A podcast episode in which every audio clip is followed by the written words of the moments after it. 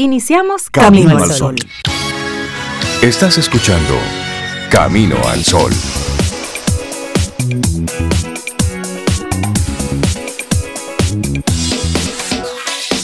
Muy buenos días, bienvenidos a Camino al Sol. Es lunes. Estamos a 7 de noviembre, año 2022. Buenos días, Cintia Ortiz, Obeida Ramírez y a todos nuestros amigos y amigas Camino al Sol oyentes. Muy buenos días, ¿cómo están ustedes? Bien, Rey, muy buenos días para ti, para Cintia, Laura Sofía y todos nuestros Camino al Sol oyentes. Y hoy es un día muy importante para reconocer que estamos bien. Así estamos bien. Un día, bueno, un lunes que nos, nos agarra después de un de un viernes tan terrible, un viernes en la tardecita noche, que bueno, lamentablemente con saldos de, varias personas fallecidas, desaparecidos a propósito de las lluvias que de una manera u otra nos sorprendieron. No estábamos esperando esa cantidad de lluvia. Teníamos informes, reportes de que sí, de que de, que, lluvias moderadas, tendríamos lluvias, todo eso, pero, pero esa cantidad, bueno, pues nosotros arrancando hoy nuestro programa deseándote, pues por supuesto, como dice Sobe, poniéndonos un poco en, perspectiva de todo lo que pasó. Tenemos mucho que analizar, tenemos mucho que mucho inventario que hacer sobre las diferentes formas que tenemos para defendernos, eh, de, cuidarnos de cuidarnos. y de cuidar, porque hay mucho hay mucho aprendizaje, hay mucho que ver y mucho por aprender en todo esto que sucedió el viernes. Así es. Cintia, buen día, ¿cómo estás? Buen día, les escucho y de verdad sí me, me uno ese pensamiento de dar gracias a los que a los que estamos en el día de hoy por acá y también pensar mucho y reflexionar. Eh, cada vez que pasa algo, señores, no podemos darnos el lujo de no aprender. Claro. Tenemos que reflexionar en qué se pudo hacer, y ciertamente las autoridades hablan de que fueron niveles eh, récords de lluvia, que tal vez un país cualquiera con un nivel récord de lluvia en un momento tan, tan corto de tiempo recibir tanta agua, pues pueda simplemente colapsar como parte del, de la misma naturaleza del efecto, porque realmente es mucho, muy poco tiempo. Pero como quiera hay que tomarse las, las, hay que tomar el tiempo y las medidas para ver si es si hay elementos que ayudaron, por ejemplo la basura, que no es un secreto, que nosotros no no recogemos la basura, la tiramos donde quiera, no tenemos un sistema de recolección adecuado y los filtrantes sufren por la basura. Claro. Si tenemos filtrantes suficientes y cuando estamos construyendo torres y edificios, se están tomando en cuenta ese, sistema pluvial, donde había una casa que se pone un edificio de 20 apartamentos, el sistema pluvial de 20 unidades y se está ¿Qué acomodando. se le da? También, y, cómo estamos construyendo la cantidad de, parqueos en edificios inundados, es decir, cómo se está construyendo. República Dominicana está en el mismo trayecto de los huracanes. Esto fue una lluvia, es decir, esto no fue una tormenta, no fue un huracán, no, no, no. Esto fue agua, punto. Durante un tiempo constante, una cantidad importante de lluvia, según reportes, cayó esa noche el 50, más del 50% del agua que se estaba esperando para todo el mes de noviembre. Para todo un mes. Y estamos a 7 de noviembre. y cayó en apenas tres horas. lo que vivimos. Eh, claro, es que ya pasó. Y si pasó en una ocasión, pues las probabilidades de que suceda en otro momento, eso está ahí latente. Por lo tanto, todos los sistemas de, de construcción, de planificación, debemos hacerlo en base a recibir cualquier cantidad de lluvias en cualquier tiempo. Entonces, ¿estamos tomando esas previsiones, sí o no? Entonces, luego también la parte de contingencia. Estamos acostumbrados a los boletines del COE, alertando todo lo que está ocurriendo, desde meteorología, pero ¿qué tan, ¿qué tan armado está precisamente ese sistema de respuesta ante una situación como la que ocurrió el viernes? Esa es una, esa es una buena pregunta, porque el, el viernes a eso de las nueve de la noche tuve que salir de casa a buscar precisamente a un miembro de la familia que estaba varado en un lugar. y, y las autoridades, bueno, pues su ausencia fue notoria. Yo no vi a una sola autoridad de ningún organismo en un trayecto de 5 o 6 kilómetros a la redonda. Yo no vi una sola autoridad, ningún cuerpo, ningún miembro de nada tratando de organizar. Éramos los. era colapsado. La ciudad, o sea, no había forma de moverse. Pero yo te entiendo. Ahí está el sistema de contingencia. es decir, se supone que Defensa Civil, Cruz Roja, el COE, los bomberos, todo eso Tampoco lo vi al otro día. Tampoco lo vi. Ni después de las 8 de la noche. Les digo algo triste. Defensa civil, bomberos. Son voluntarios. Son ciudadanos voluntarios que a lo mejor estaban, sacando agua de sus, casas, porque no viven en condiciones. Pero al mismo tiempo, a eso me refiero con el, tema de la, de la contingencia. Ante algo de, de esta naturaleza, ¿qué se puede hacer? Y son de los aprendizajes. Aquí no estamos en este momento no estamos con dedo acusador apuntándole a nadie, sino al contrario, es que esto nos deje como, como una enseñanza las respuestas que como sociedad tenemos que dar. ¿Qué fue lo que vimos? Los ciudadanos, cada quien tratando de buscarle la vuelta, cada quien tratando de salvarse. Desesperado. Desesperadamente. Sí. Entonces, estos son de las cosas que ojalá se abra un espacio de conversación para que se cree entonces todo un, todo un programa, precisamente inclusive, hacia lo interno de las casas. Claro. Si ocurre esto, ¿cómo reaccionamos? Y, y, a mí me llama mucho la atención todo esto porque afectó todo nivel. Todo, nivel. O sea, antes uno escuchaba que se inundó en tal cañada de tal sitio, que se desaparecieron, pero ahora fue la ciudad completa. Eh, lugares de, de mucho mucha gente de, buen ingreso económico y otros no tanto, o sea, fue a todo nivel. Una ciudad colapsada completamente. Y, yo pienso como que es importante que, como tú dices, a manera individual y colectiva, reflexionemos. ¿Qué podemos hacer nosotros para que el impacto, si eso vuelve a suceder, sea menor o que no haya ningún impacto? En mi casa, en mi calle, en mi Cuando yo tiro una basura voy en mi carro y tiro una basura. El impacto que eso tiene a futuro. ¿Qué, está pasando con eso? Cuando yo en mi casa recojo la basura y la tiro así sin ninguna organización, fundas sueltas, o yo me ocupo de mi basura, ponerla en funda, cerrarla bien, ¿será ese el mejor mecanismo, funda? O sea, hay todo un aprendizaje que, que, que reflexionando podemos tener como individuo, como eh, en mi edificio, en mi comunidad, hacer algo porque no podemos seguir. Y al mismo tiempo, al mismo tiempo empoderarnos. Usted va a comprar un apartamento en un edificio, el, el, apartamento tiene un parqueo soterrado.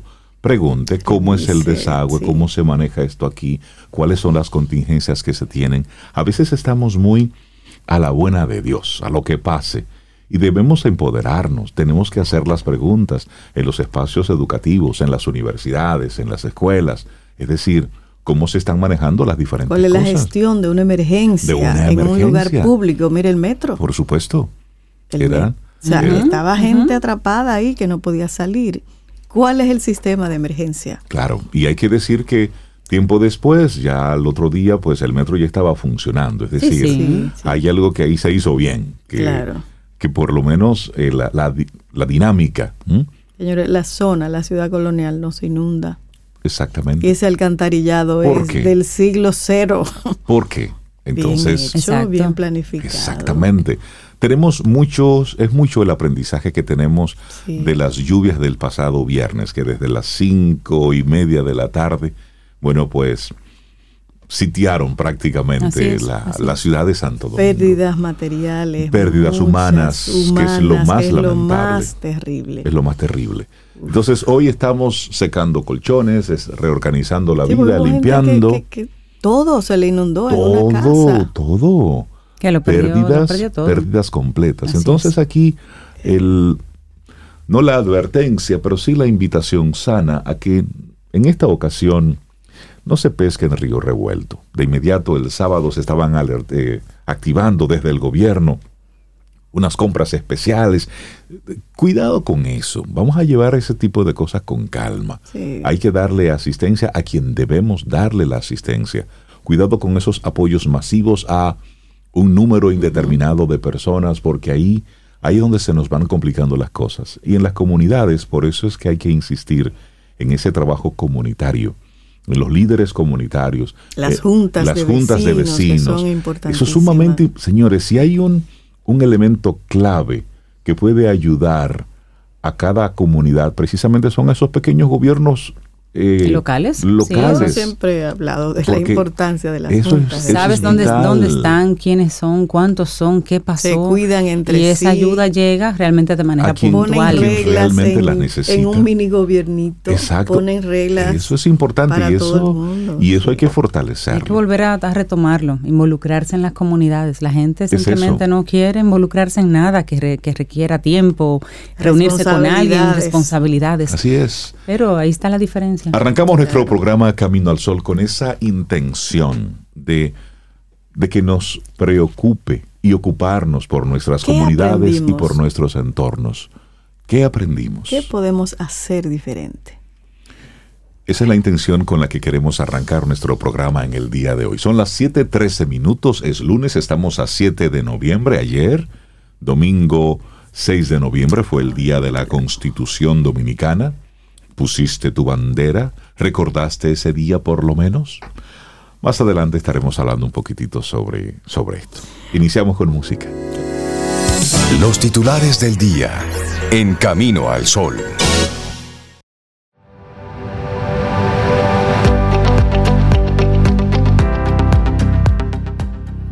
Hoy te invitamos también a que miremos de nuevo la belleza, la belleza que hay en las cosas. Y esta primera frase del día es de Hermann Hesse.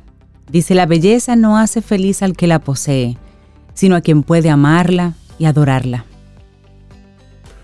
Seguimos avanzando, esto es Camino al Sol, 7.20 minutos de la mañana de este lunes. Estamos a 7 de noviembre. Algunos de los titulares que recoge la prensa nacional. Bueno, ante las grandes inundaciones que provocaron los torrenciales aguaceros del pasado viernes en el Gran Santo Domingo, el enojo, la desesperación de muchos ciudadanos se expresa en la falta de información sobre lo que estaba ocurriendo.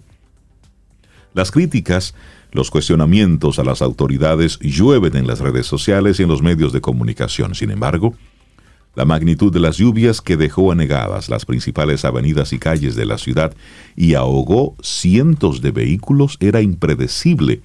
Esto según varios expertos. Los meteorólogos John Morales y Francisco Holguín coinciden en que lo ocurrido no había manera de predecirlo. Más allá de las alertas meteorológicas que emitieron desde el viernes en la mañana, los servicios de socorro en sus plataformas web y de redes sociales. Lo que sucede es que uno ve las condiciones a gran escala de lo que debe llevar a las lluvias fuertes. Y también hubiese pronosticado lluvias fuertes, pero ni yo hubiese podido saber que iban a caer, oigan bien, 232 milímetros de lluvias en cuestión de pocas horas en el mismo Distrito Nacional. Esto lo dice John Morales cuando fue entrevistado el sábado en el noticiario SIN. Entiende que lo mismo fue en el Distrito Nacional que pudo ser un poco más arriba, en Monteplata, o un poquitito más a la izquierda, en San Cristóbal. Para John Morales lo, ocurrió, lo ocurrido es como un cisne negro, algo impredecible, pues no hay manera, sostiene el experto, de poder decir que en un solo punto va a caer una determinada cantidad de agua. Se habló de lluvias fuertes y llovió fuerte, pero llovió fuerte descomunalmente, en una situación que ni yo hubiese podido predecir, dijo este reconocido meteorólogo boricua en relación a los boletines que el viernes a las 11 de la mañana y a las 2 de la tarde emitió el Centro de Operaciones de Emergencia, en los que ponía el Gran Santo Domingo en alerta verde primero y en amarilla el segundo, después de los aguaceros de moderados a fuertes con tormentas eléctricas y ráfagas de viento que se esperaba en varias provincias debido a una vaguada y a una onda tropical que incidían a la par sobre el territorio nacional. Igual planteamiento que Morales hace el meteorólogo Francisco Holguín, de la Oficina Nacional de Meteorología.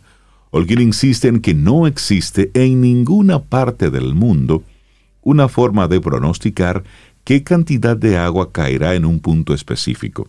Explica que lo ocurrido en Santo Domingo fue una de las condiciones meteorológicas especiales en que la fuerza de uno de los eventos evitaba el desplazamiento de otro.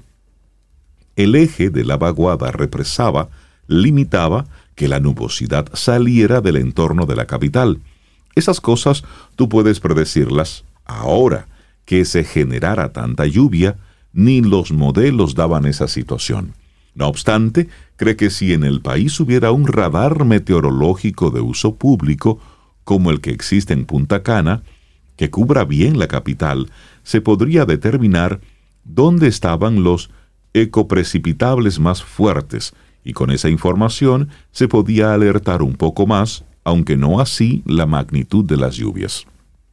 Y seguía diciendo, hasta hoy lo que existe es la imagen satelital, pero la imagen satelital, cuando el cielo está muy cubierto, tú no te das cuenta de cuánto está lloviendo, sino que te está cayendo el agua encima. Holguín recuerda que el gobierno tiene un radar meteorológico en Punta Cana, que se espera que entre en operación pública, aunque todavía se desconoce la fecha. Con este radar se podría saber dónde estaba lloviendo más y emitir nuevas alertas en los lugares que ya estaban complicados. Pero sí, los expertos lo dicen. Esto no había forma de predecir la cantidad de agua. Gente quejándose que no lo dijeron, lo informaron. Sabíamos que iba a llover, la información estaba ahí. No es momento de buscar culpables. Además, todas las aplicaciones tienen, tienen, esa información. Al mediodía, al mediodía si usted veía la información, sabía que a las seis de la tarde. Reinaldo Infante me avisó a mí yo estaba en Santiago. Tú estabas en Santiago. Todo sal temprano que va a llover. Y yo le hice caso a Reinaldo. A las 5 de la tarde estaba ya yo en tú estabas aquí y yo te lo dije temprano. Temprano, claro. toda esa información está ahí. Hay mucho también de responsabilidad ciudadana. Usted tiene que enterarse en qué pie está usted detenido. No siempre hay que andar dándonos la cucharita y ayudándonos a masticar. Hay que empoderarse y ser responsable con uno mismo. Y en general, por ejemplo, si tú como empresario sabes que está pasando algo así o que pudiera pasar, habla con recursos humanos, cómo lo manejamos. ¿Crees que, porque hay gente que realmente necesita su trabajo y dice yo no voy a salir del trabajo porque tengo problemas, pero tú como empresa, mira, vamos a despacharlos temprano. y la empatía, señores. Yo no sé si es cierto, pero escuché que de, de algunos lugares estaban sacando a la gente. Señor, en momentos así. ¿Cómo así? si, si tú tienes una tienda aquí en World Voices, había gente a las 5 o 6 de la tarde, ¿tú lo vas a tirar para la calle? Óyeme, Mm. Tú lo acoges. Por supuesto. Y si tienen que dormir aquí, duermen. aquí. Como eso se acogió. Yo sé, por eso, estoy poniendo los ejemplos. Aquí había gente, World Voices, y se quedó a dormir aquí. Claro. Usted lo va y, ¿Cómo tú vas a lanzar a alguien lo a la que he escuchado, que no sé si es cierto, que algunas instituciones, no sé, tiraron a la gente para la calle. Imagino algunas tiendas empatía, ¿dónde está? No sé, eso para entonces mí ha sido... todo, todo el panorama. ¿Tú, te imaginas lanzar una persona para la calle que no sabe cómo ni a qué hora va a llegar a su casa? Por favor. A mí eso de verdad que me chocó. Yo espero que no sea cierto. Sí, si esos son lugares donde plazas comerciales, son clientes además. por favor. son clientes. Sí, sí, Es decir, si no eh, entienden que son seres humanos, son clientes. Entonces, es muy válido eso que tú dices. Otra información, lamentable, ya son seis los fallecidos por la vaguada del viernes. El Centro de Operaciones de Emergencia, COE, informó la noche de este sábado que ya son seis las personas fallecidas debido a la vaguada que este viernes dejó fuertes inundaciones en Santo Domingo. Mientras el COE indicó en su último informe que mantiene la orden de evacuación de carácter obligatorio en las provincias bajo alerta amarilla. Actualmente hay 16 provincias en alerta, 9 en verde y 7 en amarilla. A los cuatro fallecidos reportados se le agregan dos víctimas mortales más. Estas son Robert Maldonado Rosario, de 15 años, residente en Mano Guayabo, Santo Domingo Este. La causa de la muerte fue por electrocución y fue reportada el sábado a las 6.30 de la noche. La segunda es Robert Quevedo Santana, de 50 años, residente en el sector Las 800 de los Ríos, localidad que fue visitada este sábado por el presidente Luis Abinader. El señor Quevedo falleció de asfixia por ahogamiento. Las otras víctimas ya reportadas son Teófilo Antonio Cruz Peña, de 63 años, fallecido por asfixia por ahogamiento en el sector de Arroyo Hondo. Gilme Céspedes, de 20, que murió aplastado tras caerle un muro encima en el sector Villa Claudia. Ah.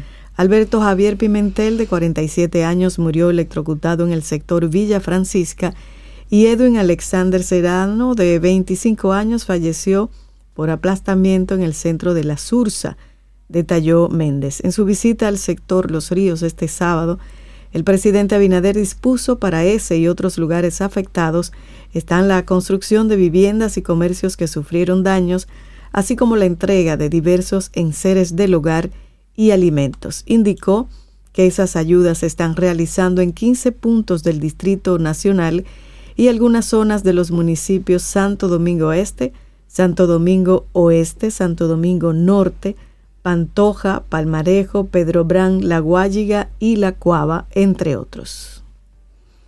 Bueno, cambiamos de tema, pero vamos por esa misma triste línea. Hay un artículo muy interesante que sale en acento que precisamente retoma la información sobre los vehículos, en este caso los bancos y clientes con préstamos para vehículos, serían afectados por las inundaciones en el Gran Santo Domingo.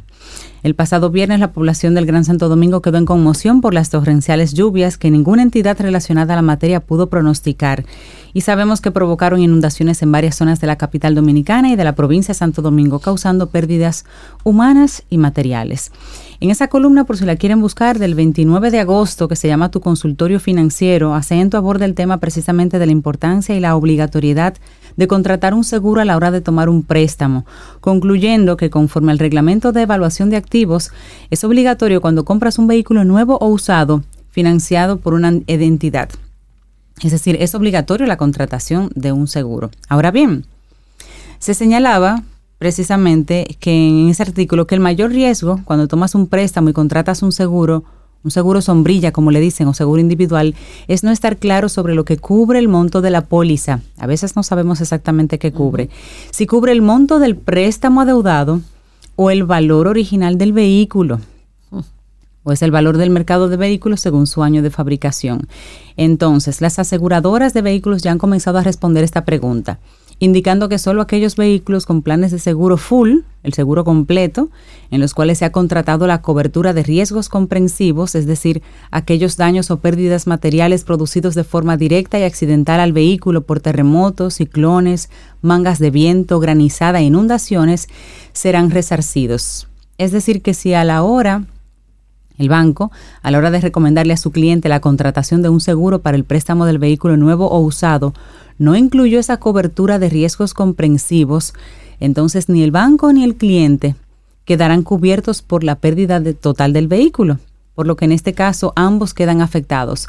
Los bancos por la vía de un deterioro de la cartera de crédito y los clientes por la vía de la pérdida de su patrimonio. Este es un artículo muy interesante que lo vamos a compartir a través de nuestro WhatsApp para que lo pueda escuchar, y eh, lo pueda leer completo.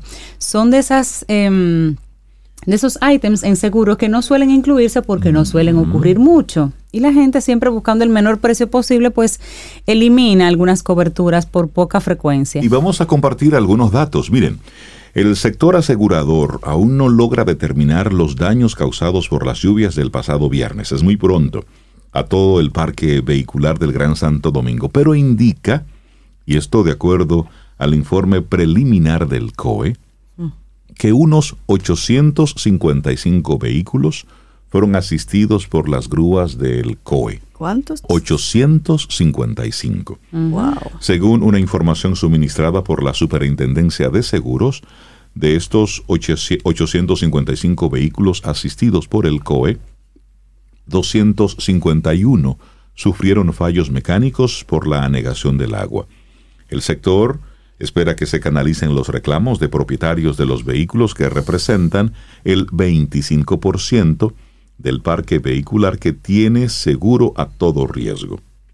Entonces, al, respecto, el sábado pasado, la superintendente de seguros, Josefa Castillo, informó que el presidente de la República, Luis Abinader, instruyó para que la Superintendencia de Seguros reuniera al sector asegurador y buscaran respuestas viables y rápidas a la siniestralidad de los usuarios afectados. La Cámara de Aseguradores y Reaseguradores y la Asociación de Corredores de Seguros eh, anunciaron en una rueda de prensa que con los ajustadores y tasadores están haciendo el levantamiento sobre la base de reclamaciones que pudieran tener a partir de todo lo ocurrido. Estamos hablando de 855 vehículos, estos que fueron asistidos directamente por el COE. A eso súmele N, que fueron personas que pudieron resolver, que pudieron sacarlo de la vía. Mira, en la el viernes a las eran las 10 de la noche. Había un Mercedes-Benz nuevecito, Zoe, en la Kennedy, que estaba dando tumbos a, ah, sí. y estaba, estaba chocado por todas partes. chocaba con todo. y inundados son carros electrónicos que se habrá el daño. Pero yo, yo veía y, cuando, y cuando pasé le veía, tú sabes, al, propietario, porque no podía hacer absolutamente nada. Ah, yo menciono ese porque fue el que, al que le, le pasé por el lado. Y no se podía hacer nada. Es decir, si yo frenaba, ¿saben lo que me iba, a pasar a mí? Claro. Es decir, era una condición de todos los que estábamos Y hubo gente que actuó de manera inteligente, que andaban, ese yo vi, eran un par de jipetas, y eran jóvenes. Encima, había uno dentro de la jipeta, y la jipeta así mismo, flotando, dando vuelta, descontrolada, y el joven reaccionó y se tiró. Exacto. Al agua que le daba al pecho y dejó que la jipeta se, fuera. Un elemento importante ahí con esos vehículos es desde que tú lo ves así bajar los cristales. Porque cuando el sistema eléctrico se simplemente falla, tú quedas encerrado dentro. Así es. Y, son, de las cosas que hay que aprender. Son cositas, pero... verdad, después que pasa las cosas, todo el mundo es experto y sabemos cómo reaccionar. Pero la verdad es que este tipo de cosas hay que practicarlas, hay que, hay que pensarlas y hay que prevenirlas. Y es como dice Yuri, Camino al Sol Oyente, él dice, como sociedad debemos aprender a poner candado antes de que roben. Exacto. La solución a problemas como el de las inundaciones del viernes es orientarnos a lo preventivo. Eso es educarnos. Claro. Así ahí, hacia ahí va todo. Así es. Son muchas las informaciones, pero tenemos que seguir avanzando. Ya son las 7.35. Laboratorio Patria Rivas presenta En Camino al Sol, la reflexión del día.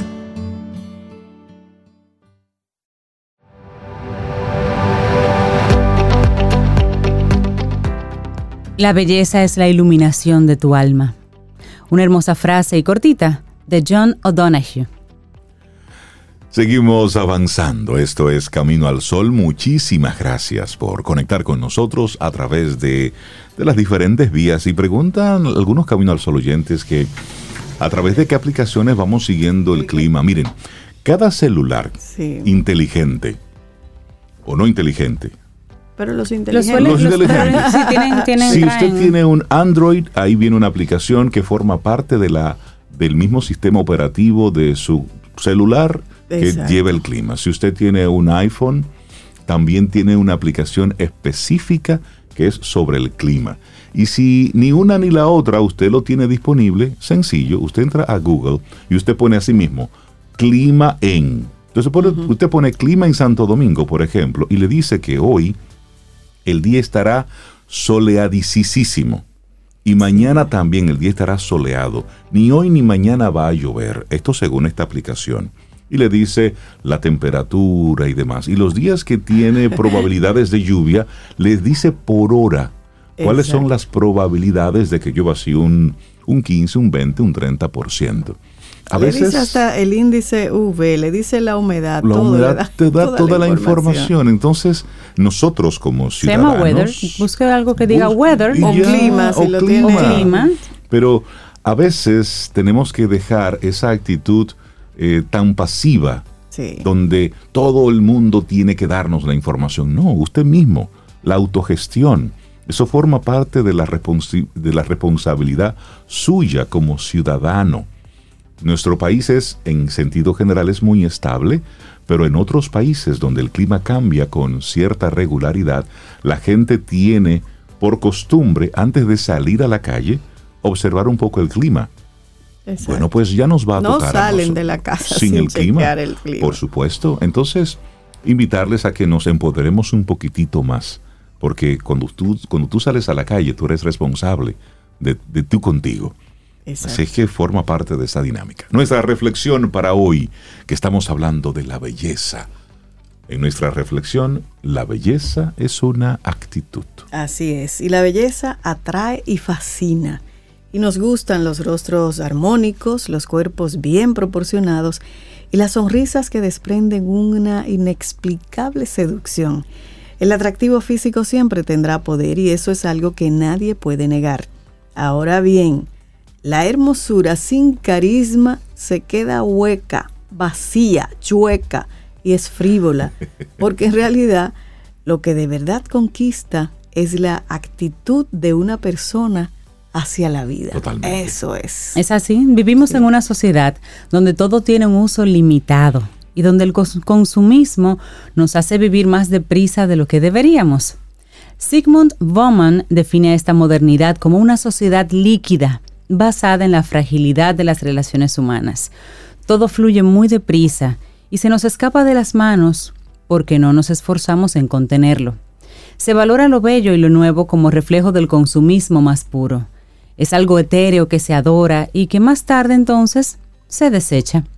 La auténtica belleza empieza siempre aceptándonos a nosotros mismos de forma íntegra, de forma plena.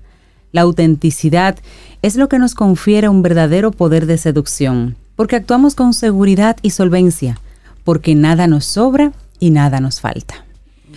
Y de ese modo, toda persona obsesionada con este tipo de relaciones interpersonales basadas solo en la apariencia y en la necesidad de contar con un aspecto físico impecable, está condenada a una especie de obsolescencia programada. Me encanta el término aplicado ahí. Sí, porque todo cae. Todo se muere en algún momento. Todo, se, cae. Todo se pone blandito, se pone blanco, todo eso. sí, es cierto. La gravedad hace lo, hace lo suyo, su vida útil será breve. Lo que le dure la juventud, no obstante, el verdadero problema está en ese vacío interior, donde se intuye una baja autoestima y una dependencia absoluta hacia las opiniones externas, hacia esas relaciones líquidas que no perduran y que solo buscan el beneficio momentáneo. La belleza debe ser pues algo más que un envoltorio físico, debe ser una actitud ante la vida. Claro, y hay personas que encierran un secreto inexplicable. Tal vez sea el tono de su voz, que es sereno y amable, como quien no tiene prisa para nada ni por nada, o quizás sus miradas atentas y sabias, capaces de leer gestos e intuir pensamientos. Hay quien dispone de un atractivo tan sutil y poderoso que no sabemos muy bien qué lo alimenta. Sus rostros pueden ser desiguales, sus cuerpos poco atléticos, sin embargo, la atracción que desprenden es indudable. ¿Y a qué se debe eso? Bueno, en ocasiones el auténtico atractivo reside en esa personalidad que ha sabido formarse a sí misma, que ha resuelto sus inseguridades, que ha cubierto sus carencias y que a su vez dispone de un conocimiento interior donde no hay titubeos, donde no hay dudas, solo aplomo y una calma envolvente que atrapa y encandila. Son personas auténticas. Ahí es donde reside la auténtica belleza. Ahora bien, está claro que tal vez no nos llamen la atención cuando nos lo crucemos por la calle, tampoco salen en las revistas, ni van a resultar especialmente fotogénicos en las cámaras. Aún así, aún así, hay una esencia que no pasa inadvertida justo ya en el primer instante en que empezamos a conocerlos. Ser bello o ser bella es algo que nos confiere la genética. Te puede tocar o no, ahí no hay mérito. Es pura suerte. Pero la autenticidad que desprende ese atractivo que perdura y que de verdad cautiva un corazón es algo que vamos aprendiendo con los años y que se disfruta cuando se descubre. Así que, ¿tú has hecho eso ya? Una preguntita que hacemos. Permite que te invitemos a, reflexionar sobre eso, sobre la belleza. Claro. Bueno, todos disponemos de un pequeño espacio interior donde escondemos nuestras fragilidades, hay quien se siente inseguro por esos kilos de más, por esas arrugas que ya asoman en el rostro, o por esa nariz que nunca fue tan bonita como la de tus hermanos. Hay quien se acobarda ante los desprecios de alguna persona o personas que le han provocado en algún momento de su vida. Una infancia de acoso, por ejemplo, ocasiona muchas heridas internas de las que cuesta reponerse. En estos casos, lejos de guardar rencor o almacenar odio, lo ideal es desactivar todas esas presiones externas para entrar en contacto con nuestro interior y simplemente sanarnos, liberar cargas, tensiones, remordimientos hacia amigos o familiares que en algún momento dado nos fallaron y nos dijeron, usted sí es feo. No, no, no. Suelte eso, haga las paces con ellos. Exactamente. sí, sí, sí. No, sí, yo me llevo de eso. Mira, a mí me relajaban por los buches, por las orejas, por la nariz. ¿Cómo va a ser? Sí, no por todo. Entonces, yo a todos los he perdonado. A todos. Sí, sí. Y no te relajaban por la, También. También por la voz. Sí. Mira ahora, coge ahí. Mira. bueno, priorízate por encima de todos ellos, por encima de cada comentario, ataque o desprecio. Tú eres más que las palabras, tú eres tu actitud, tu fuerza y tu capacidad para ser feliz. Si conectas con esa seguridad interior que te confiere, confiere la autoestima y el aplomo de quien disfruta tal y como es, tendrás mucho camino conquistado.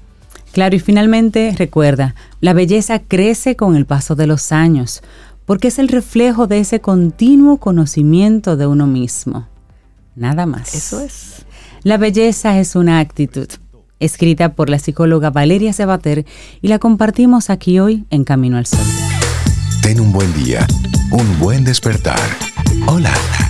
Esto es Camino al Sol. Camino al Sol.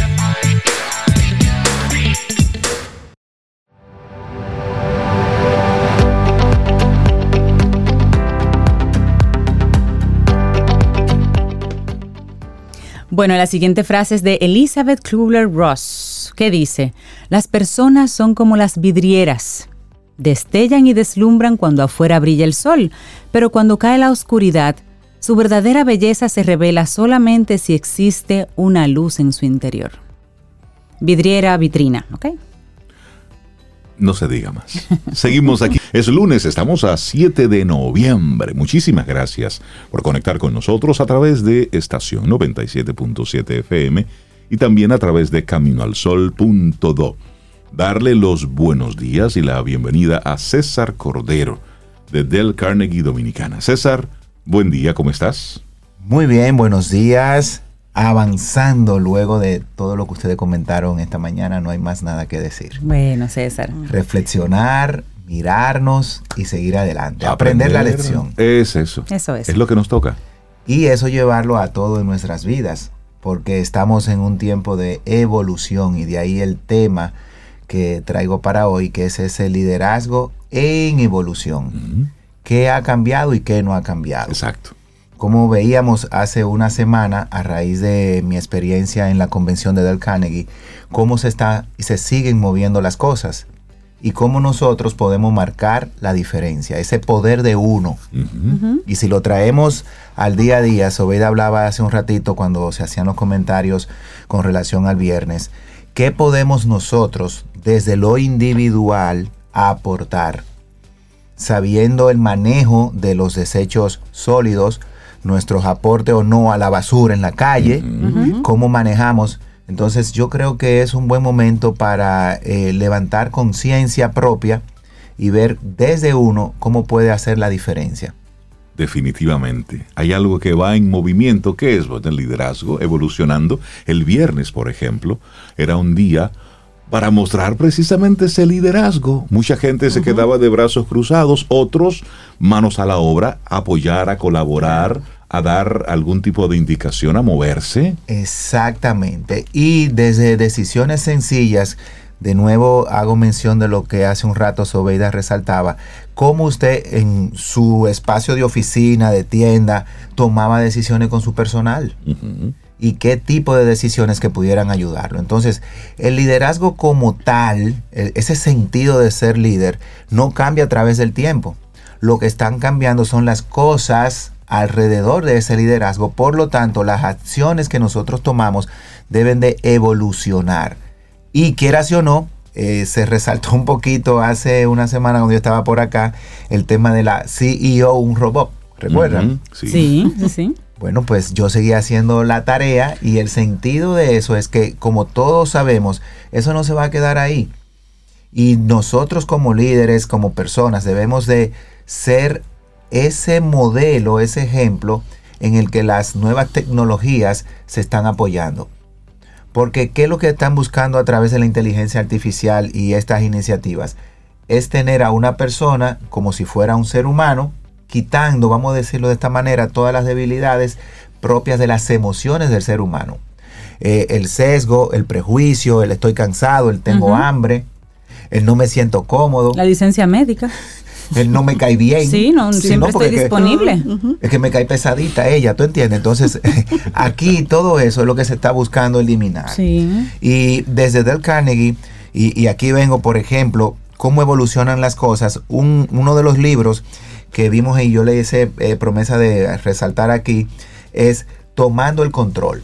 ¿Cómo yo puedo tomar el control en un tiempo de tantos cambios? y cuáles son las cosas de esa perspectiva de tomar el control que debo de tomar en cuenta con relación a mis habilidades, mis competencias. Y el otro, este libro se va a lanzar oficialmente en enero. Ok.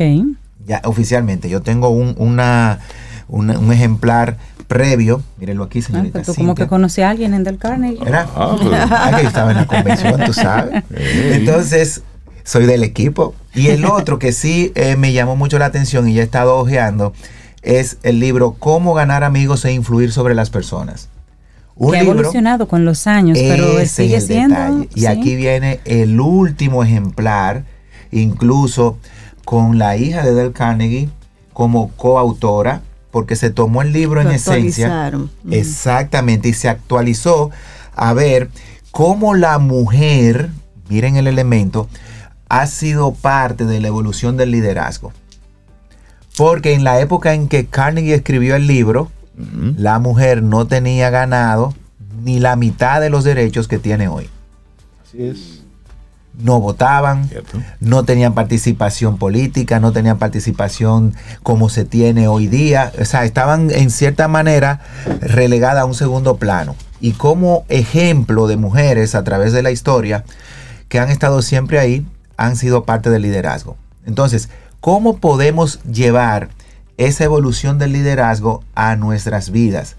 ¿Cómo lo podemos llevar a nuestras casas como padres, a nuestros entornos de trabajo y sociales? Hay una, hay una nueva orientación que debemos de considerar y es qué visión, misión, propósito yo me propongo como líder. ¿Cuáles son esas cosas, competencias que debo de considerar hoy cerrando un año para proyectarme a un año igual de retador que será el 2023. Porque si pensamos que este fue retador, el que viene viene todavía con más cambios. Imagínese nada más que usted trabaje en Twitter, que hablábamos... Vaya buscando trabajo para empezar por ahí. Desde el viernes, ¿verdad? 50%, 50%, más todas las políticas que él va a seguir cambiando. Imaginemos que usted trabaje en empresas como Amazon, Google o que usted trabaje en una empresa local, en un banco. Pero para que tú veas cómo es el mundo, mientras él va a despedir el 50%, Amazon pretende contratar mil, no, 150 mil personas, mil personas ahora en diciembre. Por eso hago la mención, porque por un lado despiden, por otro lado contratan. Entonces, ¿qué están contratando? ¿Qué están buscando? Porque siempre habrán y, y, existirán esas oportunidades. Es cómo yo las manejo. Entonces, ¿Qué visión yo tengo que ponerme como líder? Primero, debo desarrollar una visión global. Ya tengo que quitar esa visión, vamos a decirlo así, hasta cierto nivel con miopía, de ver solamente lo que está a mi frente. Que soy supervisor y tengo que ser gerente. Que soy gerente y tengo que hacer todo lo posible por ser director. Ya tengo que quitar esa visión de, de corto plazo y perseguir solamente una posición. Sino que tiene que ser una visión de líder global considerando cuál es mi impacto como persona y mi aporte al medio ambiente, a la familia, a la sociedad, al entorno y al país donde vivo. Más allá de solamente la posición. ¿Cuál es mi contribución cuando yo voy manejando en una vía? ¿Cuál es mi contribución cuando yo estoy en un supermercado o en un banco? En una fila. En una fila. Vemos que se note ese liderazgo, como decía Rey, porque de repente vemos que se puede dar cualquiera, cualquier evento en cualquier situación. ¿Cuál es tu actitud? ¿Te quedas de brazo cruzado o asume el liderazgo y hace lo que tiene que hacer? Totalmente. Entonces, de esa visión de líder global, tenemos entonces que enfocar una misión de crear satisfacción a nuestro alrededor y dejar de tener ese enfoque en seguidores, que si algo le debemos a las redes en los últimos años es ese concepto de seguidor. Y pensamos que el tener seguidores me hace un líder. El que tus hijos incluso te sigan con ojos cerrados no te hace un líder. Te hace un líder cuando tú tienes el concepto de desarrollar líderes y tú conviertes a tus hijos más que en seguidores tuyos, en personas que pueden desarrollar su propio liderazgo y que tú le puedes servir de modelo, de ejemplo y de guía. Así es. O sea, si miramos, nosotros estamos empujando hoy a que nuestros hijos sean independientes hasta cierto grado, que se vayan a estudiar fuera, que tengan oportunidades de beca pero tú lo estás preparando para enfrentarse a ese mundo que se van a preparar. O sea, ese es el detalle. Entonces mi misión es crear líderes más que seguidores. Y luego vienen entonces elementos clave que debemos de tener en este liderazgo en evolución. No importa la empresa, si usted es un emprendedor o padre de familia, hay tres elementos clave, que es que tenemos que ser más rápidos, más fuertes y mejores en todo lo que hacemos. Ahí no hay atajo. No. Entonces, ¿qué es más rápido? Ganar tiempo al tiempo. Lleve su agenda. No estamos en, el tiempo de perder tiempo. Lo voy a repetir. No tenemos tiempo para perder tiempo. estamos en el tiempo de perder tiempo. Y mientras más mayorcitos, bueno, pues, ¿sabes qué? Más caras nuestras horas. Gracias. Y pensemos entonces, ¿qué tiempo le estamos dedicando Ojo, no estoy en contra de las redes sociales, pero ¿qué tiempo te está robando un TikTok, un Instagram, un podcast, un seguir videos que hasta cierto grado se van convirtiendo en aditivos y que te sacan de prioridades de la familia? Correcto. Nosotros que trabajamos con jóvenes, una de las cosas que siempre sale a relucir es la falta de tiempo de los padres para la atención con los hijos. Y si usted no sabe cuánto le dedica, hay aplicaciones que se lo miden. Y te dicen, cuánto tiempo estás durando en cada aplicación. Tres horas más esta semana en Exactamente. ¿Y en dónde? ¿Y cómo?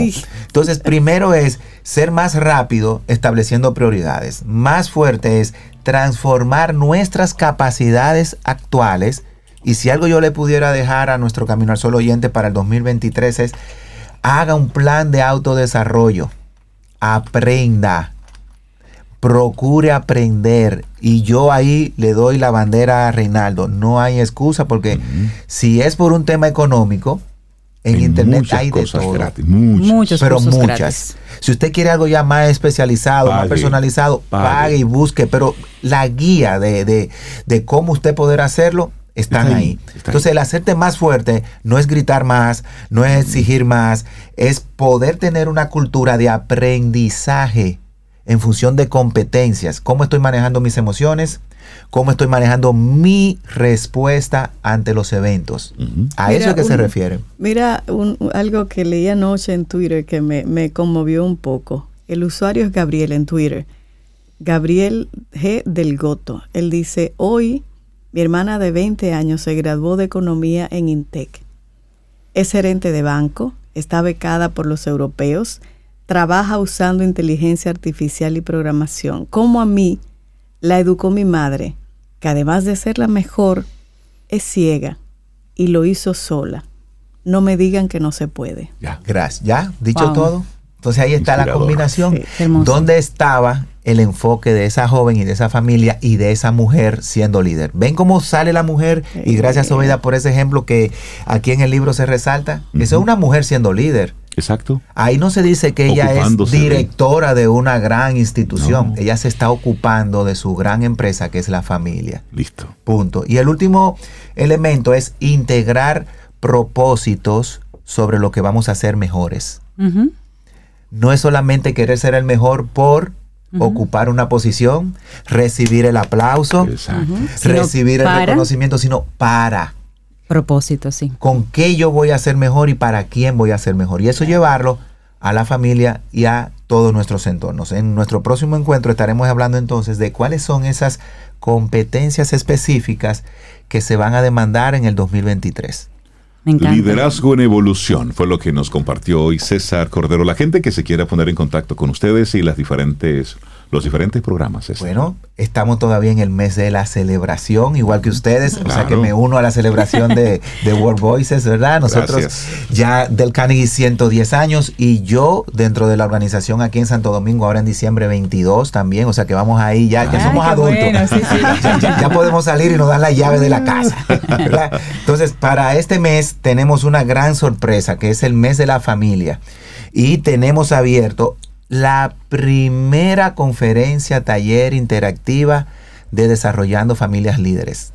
Excelente. De Generation Nets, del taller de padres y de esos programas, ha salido un contenido actualizadísimo de cómo conformar ese liderazgo en la familia, donde cada quien asuma su rol, donde cada quien asuma su responsabilidad y podamos ser una familia de comunicación abierta, asertiva, de apoyo, y que podamos como familia construir esta visión que estamos hablando ahora. Una familia de líderes que aporta en una sociedad que tanto lo necesita. Excelente. Nos pueden llamar al 809-732-4804 porque el cupo es muy limitado, de verdad. 809-732-4804. O sea que sigamos en evolución, señores. Buenísimo, César, que tengas un excelente día. Así será. Gracias por tu tema, César. Ten un buen día, un buen despertar. Hola. Esto es Camino al Sol. Camino al Sol.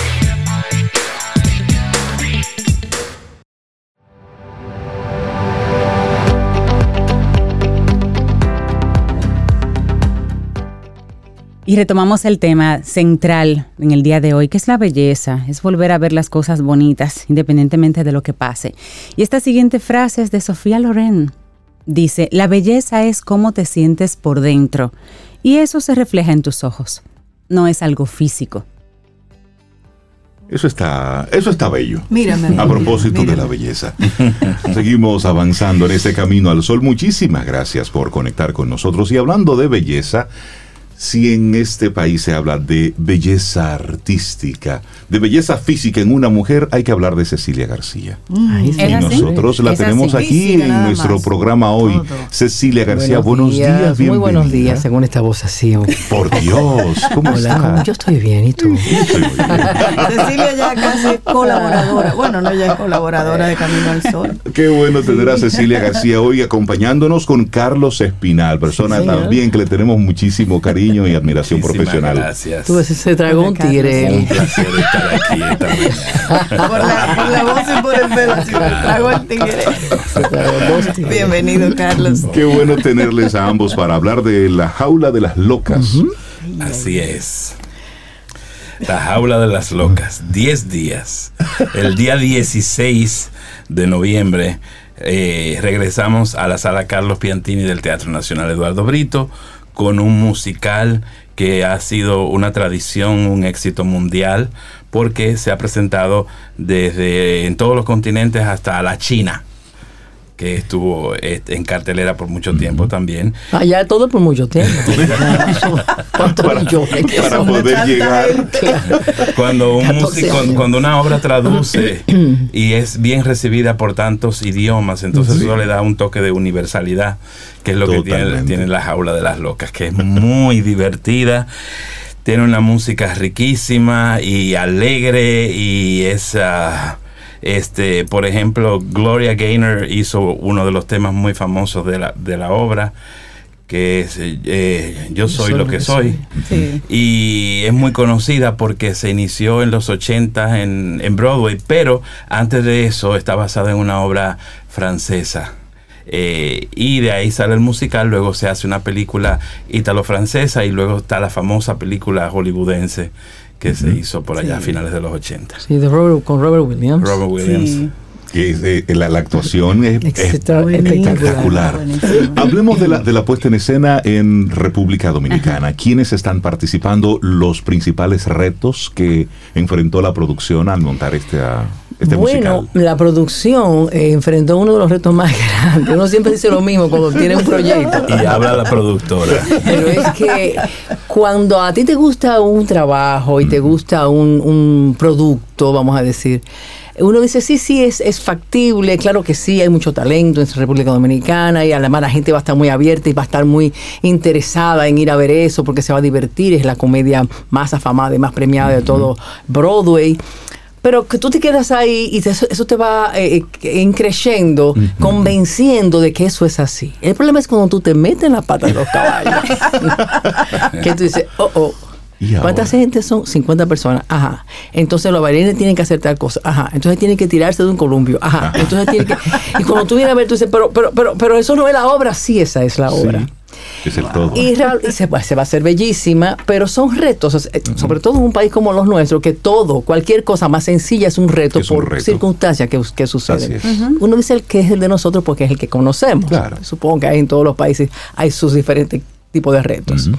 Pero lo importante de todo este, este trabajo, de esta obra, de, este producto, vamos a decirle producto, es la enseñanza, es lo que deja, lo que deja en el mensaje de, esa historia, de esa historia que es una pareja gay que tiene un, un nightclub que se llama La Cacho Fall, o sea, la jaula de las locas, que tiene un hijo hijo de uno de la pareja, con una señora que tuvo que lo abandona, y quien lo cría es la pareja. Eh, son dos personajes, George y Alvin. George es el personaje que va a encarnar eh, Checho Lora. Y Alvin, el caballero que tengo aquí a mi derecha, que es Carlos, Espinal.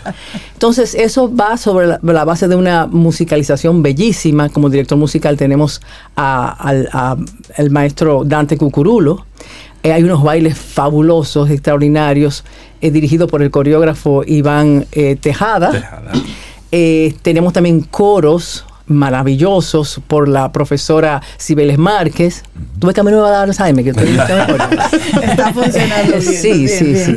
Y actualmente, naturalmente, está la dirección general del caballero de, de, la derecha, Carlos Espinal. y hay una serie de,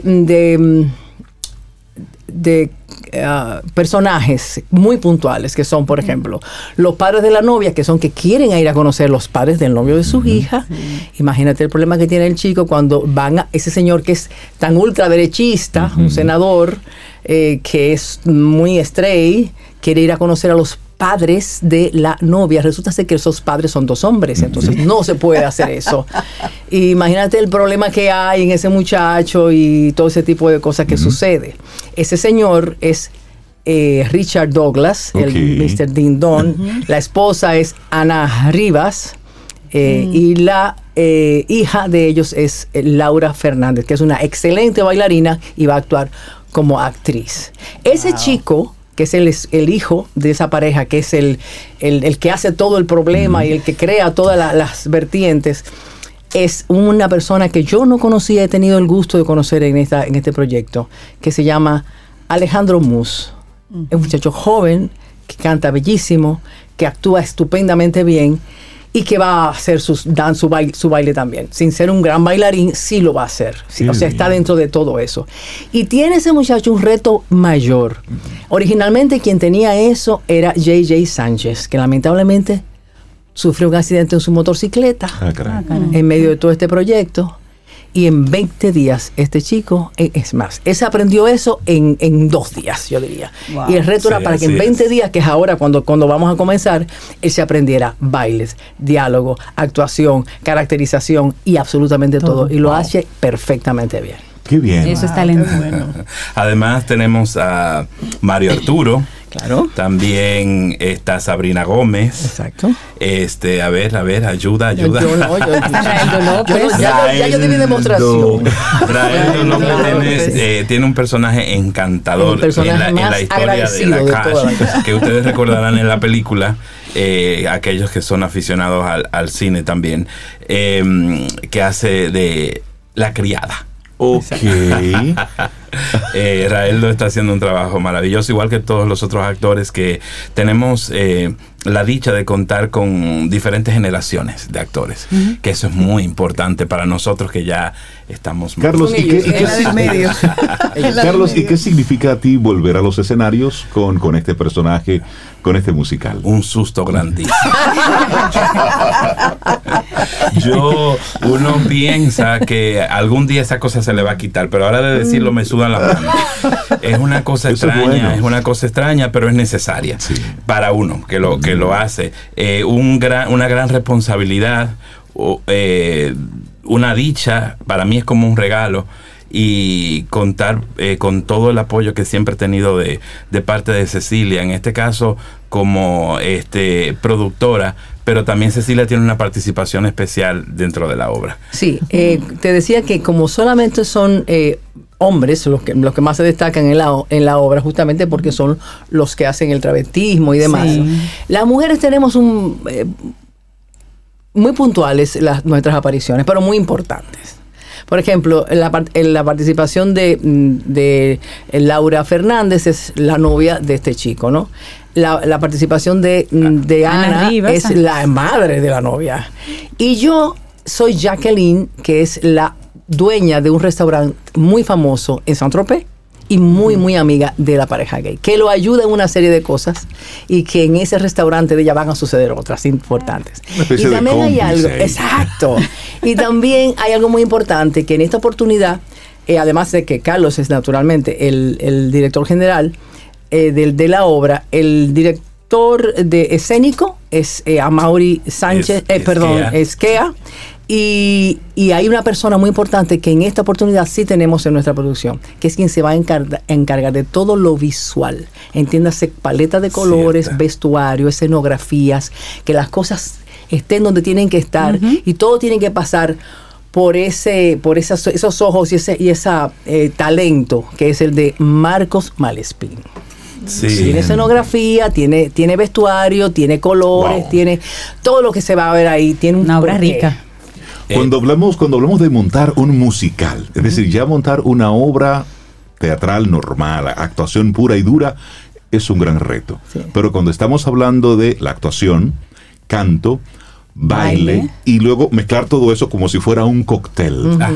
Para, para la puesta en escena de República Dominicana, ¿cuál fue el mayor reto?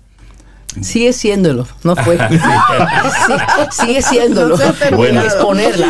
Para nosotros, y puedo hablar en plural, siempre es muy importante. Primero, eh, respetar al público que siempre nos ha brindado la oportunidad. nosotros tenemos la obligación de pensar que lo que debemos llevar es lo mejor para el público. Eh, dominicano, que es un público que, que, es muy variado y que eh, le gustan también las cosas muy buenas eh, y hacerlo a pesar de que es por tan corto tiempo, con la misma calidad que se hace en cualquier parte del mundo. Aquí el reto más grande de los artistas de la escena es que las puestas en escena dominicanas realmente no tienen que envidiarle a, ningún lugar. Eh, lo, que sí tenemos que envidiar es el hecho de la, de la corta duración que, tenemos. Entonces todo el requisito es llevar al máximo eh, la puesta en escena en, en todos los aspectos. Por ejemplo, lo que decía Cecilia, eh, la visual de esta puesta en escena es riquísima, es preciosa, una escenografía bellísima, una carta de colores de vestuario y iluminación también porque eh, queremos que este musical se quede en el recuerdo de aquellos que nos visitan. El teatro es una, un asunto del tiempo y del espacio y se queda ahí en la memoria. Entonces, si, si, uno como artista no, no capta esa memoria, esa alma del público en dos horas, pues ya se fue. Sí, se fue. Entonces, eh, eh, trabajamos para eso, mucha lucha, mucho, mucha entrega, muchas cosas, muchos problemas que, para resolver. Y entonces, eh, realmente, y con los musicales, cada día crece más el mercado, cada día hay más actores eh, que son totalmente completos en, eh, República Dominicana, que antes era, no era igual, eh, cuando yo empecé por lo menos, que se, sí se empezaron a hacer, pero había mucha dificultad. Sin embargo, hoy en día hay una escuela completa y eso nos alegra muchísimo. Y qué, qué interesante ver cómo se van estructurando este tipo de cosas en nuestro país. Hace, hace algunas semanas, eh, nosotros, Cintia y yo fuimos al, teatro y vimos la, el musical preparado por, por Wadi Jaques, el de las mariposas. Entonces tuve una industria muy bien como tú, muy bien dices que, hay gente, es decir, ya tenemos artistas y eso se está madurando y es de todas las artes la más compleja, porque resume, eh, bueno, pues lo mejor de todo, la actuación, el baile y el canto. ¿Qué tiempo tenemos preparando? La jaula de las locas. Bueno, preparando aquí en la cabeza. En la cabeza. tenemos muchos años, pero realmente ha sido el tiempo más corto paradójicamente lo más complicado que se ha hecho, que hemos hecho hasta ahora, y ha sido el tiempo más corto que nos, que, nos hemos permitido tener. Yo te diría que tres meses. ¿Tres meses? y, eso, es una... De, trabajo intenso, realmente. tres, meses. pero como dice Cecilia, es un proyecto que estaba en cartelera hace ya varios años y que por fin se materializa. Y inmediatamente decidimos que íbamos por eso. Eh, hemos estado trabajando. Escúchame que te interrumpa. Tres meses en, en, en trabajando en la obra.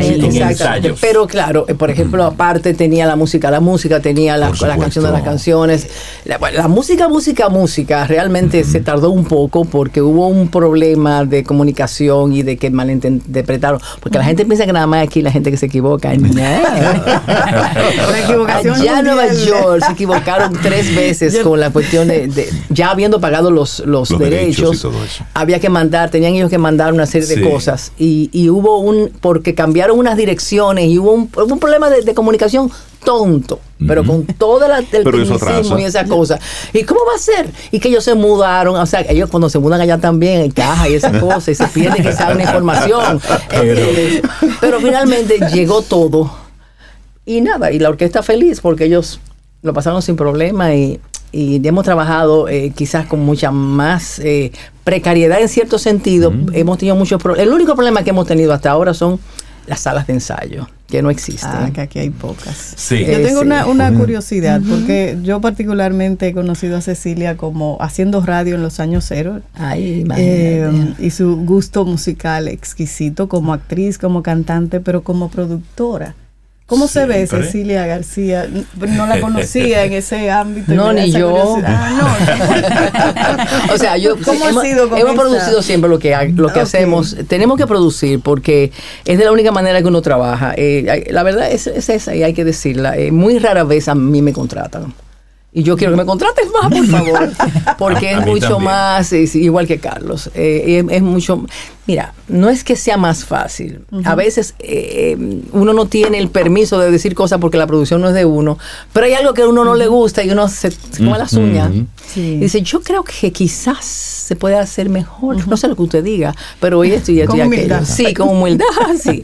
Y entonces, eh, pero cuando eres tú que tiene que producirlo, que tiene que, además de producirlo, eh, eh, producción ejecutiva. Exacto. Tienes que hacer eh, la producción artística y también tienes que hacer que te acaben de pagar lo que te tengan que pagar y que la gente vaya, por favor, a, comprar la boleta o que llame a UEPA o que se meta en su, qué sé yo, y compre, porque son muchos días, pero todavía quedan muchas buenas eh, localidades, ¿verdad? Localidades se dice. Sí, sí, sí. sí. No, porque que, tú sabes que... Sí, localidades, sí, localidades, sí, localidades. Entonces, nada, eh, eso también es una cosa que te, que te trabaja, claro. que te mortifica. Te dicen, no, todavía, ay, pero faltan 10 días, la gente compra tres días. Para, para. Y 50 mil boletas ahí sin vender. Ah, calla. no, 50 mil no tantas, pero, pero, bastantes. Pero entonces, entonces uno va contando, tal, tal, tal, tal, tal, tal, tal, sí, tal, sí, tal. Como productor hay unos, hay unos, eh, sobre todo, aspectos y unas preocupaciones diferentes. Esto es muy costoso. Sí. Esto es una inmensa inmensamente costosa, sobre todo que se ha, se, ha ido más alto de lo que nosotros pensábamos, que todo como que... El problema de la pandemia fue esa, ¿eh? que como se quedaron dos años sin producir una serie de cosas, después todo el mundo quiere como recuperar su, problema económico con una sola el proyecto. Y eso, eso, supone, por supuesto, una gran presión económica. claro que sí. Y, también hay un aspecto muy importante de la producción y es el hecho de que con esto nosotros, de, de cierta forma, no, de, de todas las formas, creamos eh, empleos para la clase artística. claro que sí, es, una, es, una, fuente de empleo, claro. claro, eh, y, de, y de estar vigentes del trabajo, porque nosotros eh, necesitamos el, el, espacio de la expresión, Por los artistas, y además que sea como un trabajo y teniendo en cuenta el respeto que se merece la clase, eh, nosotros como miembros de esa clase lo tenemos muy claro eh, a la hora de hacer una producción, de presentar un producto y a los artistas el tratamiento, de que estén ahí, de que sepan que están bien cuidados y bienvenidos. Eso es parte de la producción. Y hay un, y hay un reto también en todo esto y es lo costoso que es versus las pocas fechas de puesta en escena, que al final lograr ese, ese, punto de equilibrio, es, un gran reto. Entonces, vamos a recordar que a partir del miércoles 16 de noviembre, en la en el Teatro Nacional, en la, sala, Carlos Piantini. en la Carlos Piantini, ahí tendremos La Jaula de las Locas. ¿Cuáles días se estará presentando? Pues el 16, el 17, el 18, el 19 y vamos a decir que hasta ahí. Okay, Hay la posibilidad, si la gente se pone loca, por favor, pónganse loca. eh, y si hay la necesidad de abrir un día más, se podría, abrir. O sea, tenemos, ese es el único eh, espacio que podríamos tener. No después, el próximo fin de semana, porque, ya, hay otro, el teatro. No, no, ya el, lunes hay otro. Ya el lunes hay otro. Que no lo voy a decir aquí. Por, supuesto. Pero, pero sí, sí es importante que, que se sepa que, que hasta el sábado Solamente en caso muy especial quizás podría ser hasta el domingo. Entonces, a partir del miércoles 16 de noviembre tendremos ahí la jaula de las locas. Boletas disponibles, por supuesto, en la boletería del teatro. En Huepa Tickets. solamente en Huepa, Huepa Tickets. Y a partir de esta semana ya está en el, Teatro Nacional la boletera de Huepa Tickets. Ah, perfecto. Sí, porque si usted llama al Teatro Nacional, lo que más seguro le pueden decir, nosotros no estamos vendiendo ese, ese evento. Ese evento, ok. Entonces, en Huepa Tickets. En Huepa Tickets, exactamente. Que pueden ir al Teatro Nacional a buscar a la boletería de Huepa Tickets, que está ahí, o es más fácil, tú sencillamente... Entras a la aplicación. Si no, si no te gusta, si te gusta tu, tu, boleta física, pues tú la puedes adquirir en, el Teatro Nacional, en la boletería y en todos los puntos también de, de, venta de, Huepa 16, 17, 18 y 19, a las 8.30. Y va bien la cosa, así que adelántense a comprar su Pónganse en esto. va muy bien, gracias a Dios. Nosotros estaremos allá el 16. Hace muy bien. Sí, hace muy bien. Ya, me, ya, me, pongo más nervioso. Cecilia García, artista, actriz, cantante, persona que queremos y admiramos mucho aquí en Camino al Sol. Gracias por habernos acompañado, Cecilia. Gracias a ustedes por darnos este espacio tan hermoso. Y también a Carlos Espinal, teatrista, exdirector del Teatro Nacional, actor, director, bueno, pues persona que queremos muchísimo aquí también. Carlos, gracias por haber estado con nosotros. como siempre. Y siempre bienvenidos tengan un buen día. Muchas gracias. Y yo cuando llegó Cecilia dije, yo música, poner delante de Cecilia con ese gusto, entonces le pedí que ella eligiera la canción que, vamos a, compartir sí, eh, ahora. sí, ella me dijo ese, me tiró ese buscapié.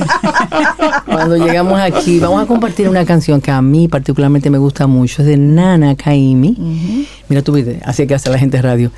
Y ahora encendamos a Nana Kaimi. Una bellísima selección de su eh, hermoso repertorio. Reposa a tiempo. Ay, Ayer, señores, grabaron eso. Sí. Te acompaña Reinaldo Infante. Contigo, Cintia Ortiz. Escuchas a Sobeida Ramírez. Camino al Sol.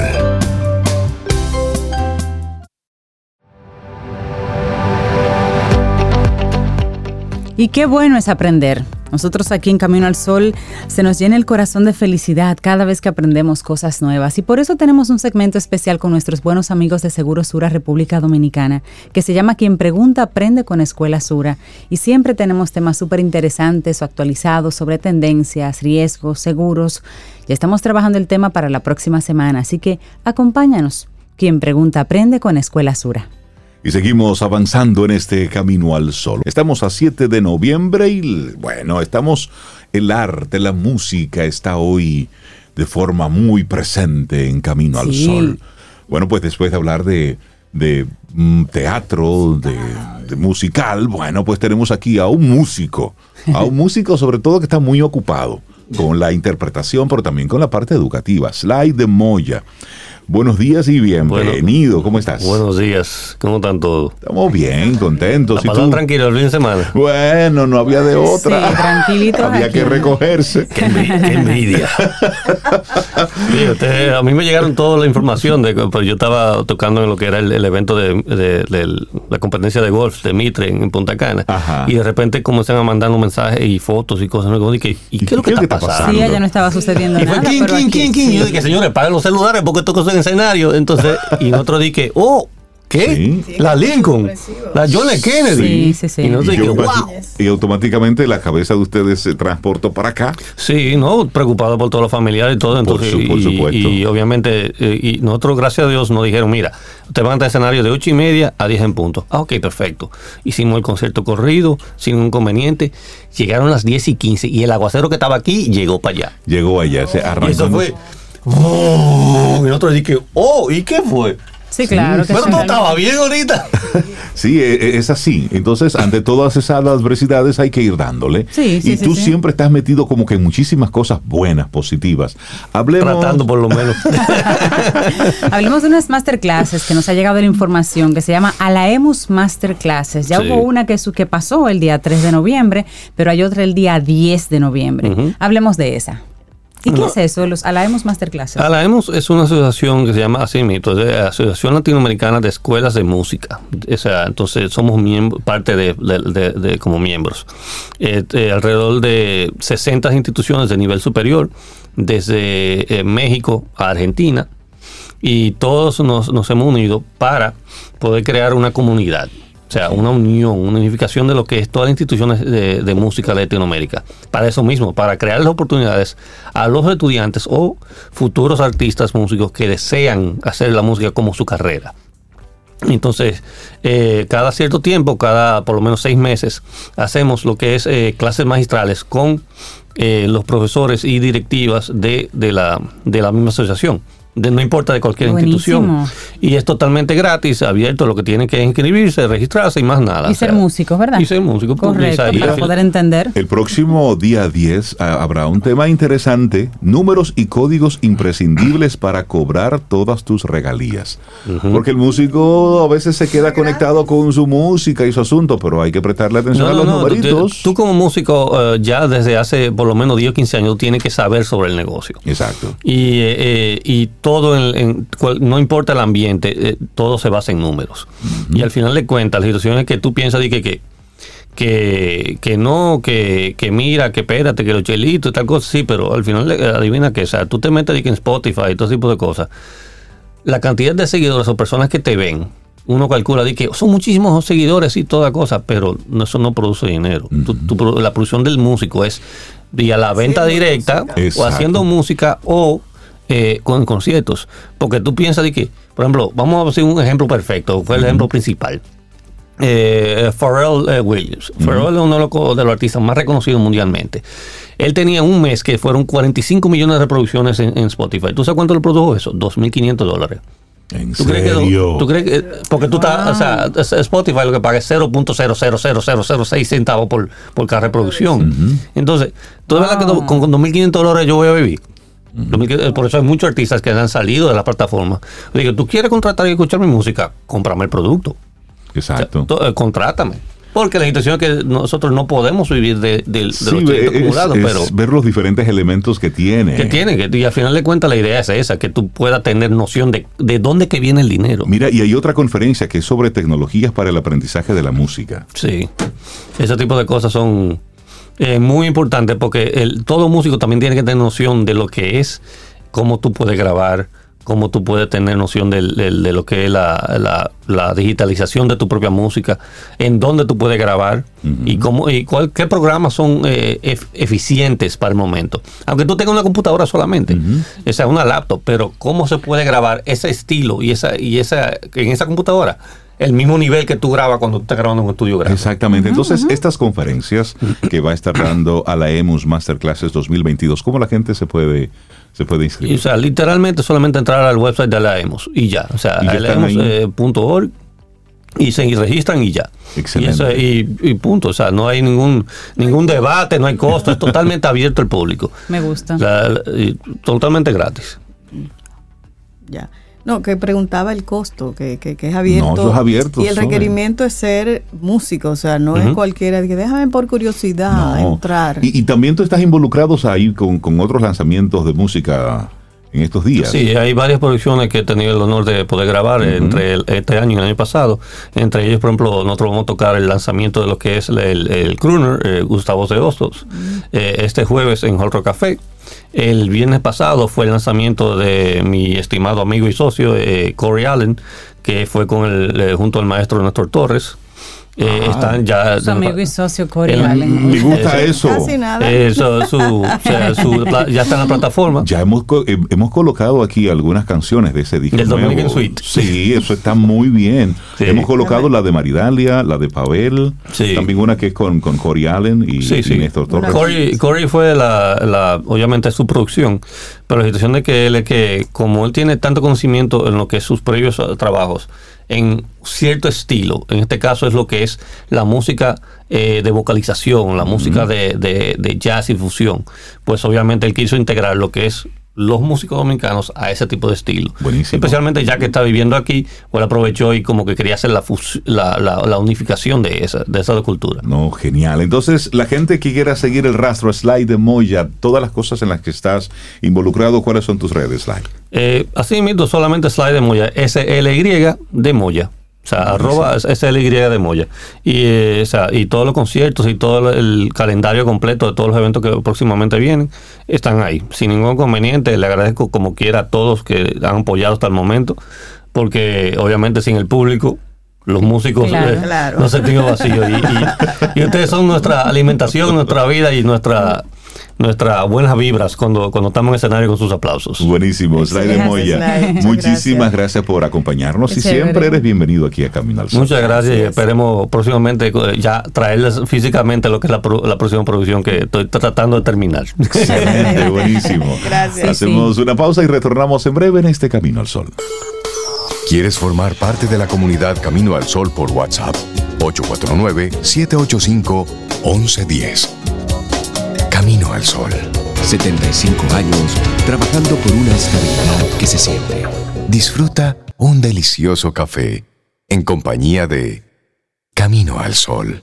La fuente de la belleza es el corazón, y cada pensamiento generoso adorna las paredes de tu recámara. Miren qué belleza, una frase de Francis Quarles. Continuamos en este Camino al Sol. Muchísimas gracias por su conexión a través de estación 97.7 FM y caminoalsol.do. Bueno, yo doy la bienvenida a una persona muy especial para mi corazoncito. Yo que acabo de hablar de, de, una frase del corazón. Yadira Pimentel. Yo no la voy a adornar mucho. Mi comadre, mi amiga del alma, mi hermana que me regaló la vida. Locutora, ahora sí, locutora, maestra de ceremonias, madre, creadora de Madre SOS ese multimedia es maravilloso que incluye, bueno, el programa de radio, las revistas y demás. Ella muy preocupada por llevar esa información de primera mano, porque ella la viene llevando desde que salió embarazada. O sea, ese es todo un crecimiento que hemos tenido todos con ella y con sus hijas. Yadi, buenos días. Bienvenida a Camino al Sol, amiga. Buenos días, familia querida de Camino al Sol, mis compadres, querida Sobeida y todos los Camino al Sol oyentes. Yo me siento, me siento parte de ustedes y siempre que tengo la oportunidad de compartir el corazón como que me pone, se me pone vibra, te late más rápido. Estamos en esa misma sintonía de buscar ser mejores, de, de tener el foco puesto en lo que sí podemos hacer, no en lo que no. Entonces, en estos días hemos estado, bueno, muy bombardeados. Este ha sido un fin de semana que Dios mío. Y así mismo pasa, está pasando en las familias dominicanas, está pasando con las madres, con los padres, con los abuelos, muchos de ellos que se encargan también de esa parte de la crianza por un tema cultural. Y, estamos celebrando aniversario en Madre SOS Radio y quisimos hacerlo con un panel especial que hemos titulado SOS, ese llamado de ayuda, SOS, educando y criando contracorriente. ¿Qué puedo hacer? Estamos en un momento de la historia donde las mamás, los papás sentimos de alguna manera que el mundo está al revés, que el mundo está complicado y, que nos estamos quedando tal vez sin herramientas. Y, yo creo, y nosotros dentro de Madre Eso es, y nuestros colaboradores que nos, que nos acompañan cada día, como decía César Cordero, que es un tema de, liderazgo, que es un tema de recuperar, de, poner el foco en lo que yo sí puedo hacer y no dejarnos llevar de, del derrotismo, de, que el mundo se está acabando, de que esta juventud no sirve. Tenemos que parar ese, ese discurso y empezar a mirarnos a nosotros primero, qué, hemos hecho hasta este punto, qué hemos dejado de hacer, que todo esto está pasando, qué hemos permitido que, entre en nuestras familias, que entre en nuestros corazones, que entre en nuestros hogares, para que estemos sintiendo que estamos contracorriente, que estamos nadando contra algo que no podemos eh, sostener. Entonces la pregunta tiene un poco que cambiar, porque si no, no y, la, y la pregunta tiene que apostar hacia la acción. ¿Qué estamos haciendo? El mundo ha estado fastidiado, está, lo estará, pero en esta dinámica de qué lado de la historia tú te, tú te inscribes, de los que estás solamente quejándote o haciendo algo en beneficio tuyo y de la comunidad, por supuesto. Estamos hablando del noveno aniversario de Madre SOS. Esto me, me gusta mucho el enfoque, educando y criando contracorriente. ¿Qué puedo hacer? Esa es la pregunta. Entonces, hablemos de, de, este evento, de este encuentro. ¿Cuándo será? ¿Cuáles serán los temas que se van a estar abordando? ¿Quiénes lo van a estar tocando? Estaremos el 22 de noviembre en el atrio central de Acropolis Business Mall, completamente gratis, un regalo de cumpleaños para toda la audiencia que nos ha acompañado desde el inicio de, este proyecto. La Madre SOS Radio inició como cápsula de 30 segundos, luego pasó un programa semanal y luego entonces se convierte en un programa diario con, con el apoyo de, toda la comunidad. Y allí tendremos algunos de nuestros colaboradores. Son muchos, tendremos una, una muestra que cada uno de ellos desde su perspectiva nos va a aportar un, qué puedo hacer, unas herramientas. Estará Felipe Rodríguez, que es coach, que es psicólogo de vida íntegra, el esposo de Berushka Núñez, en su representación también estará allí.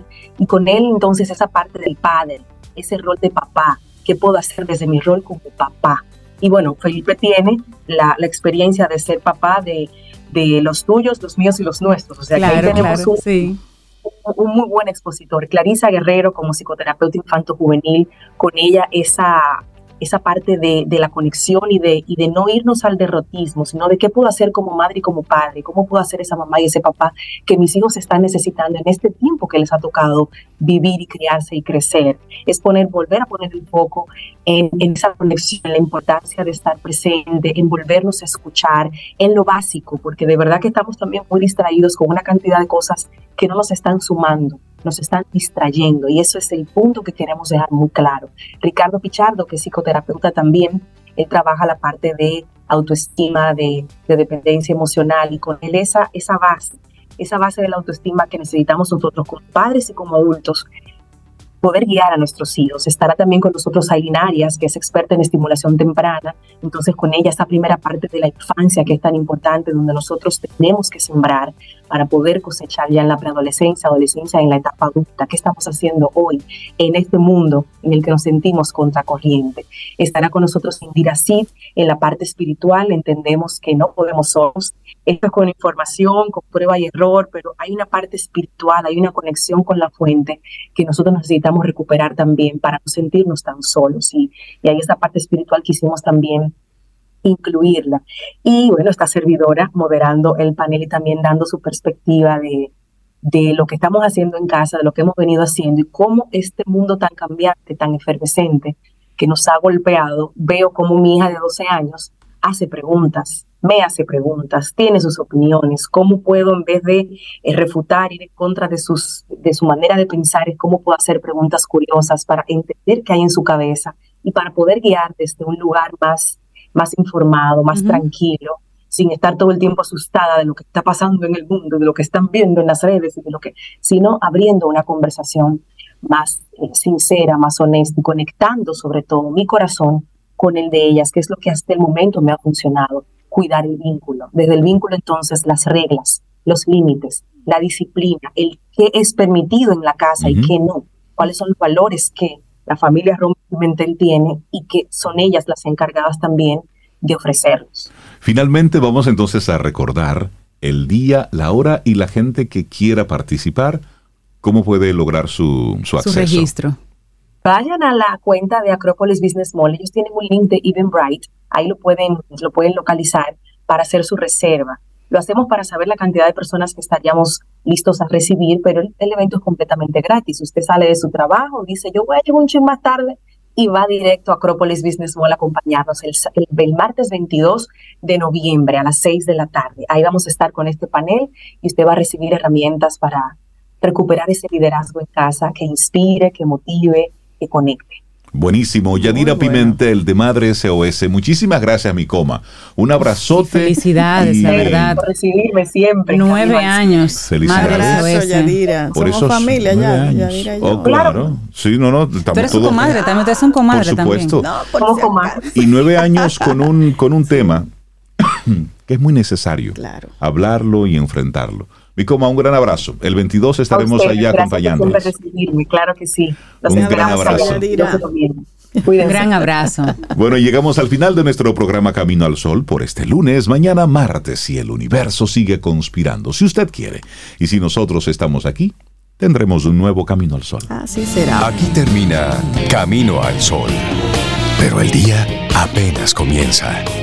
Vívelo Camino al Sol.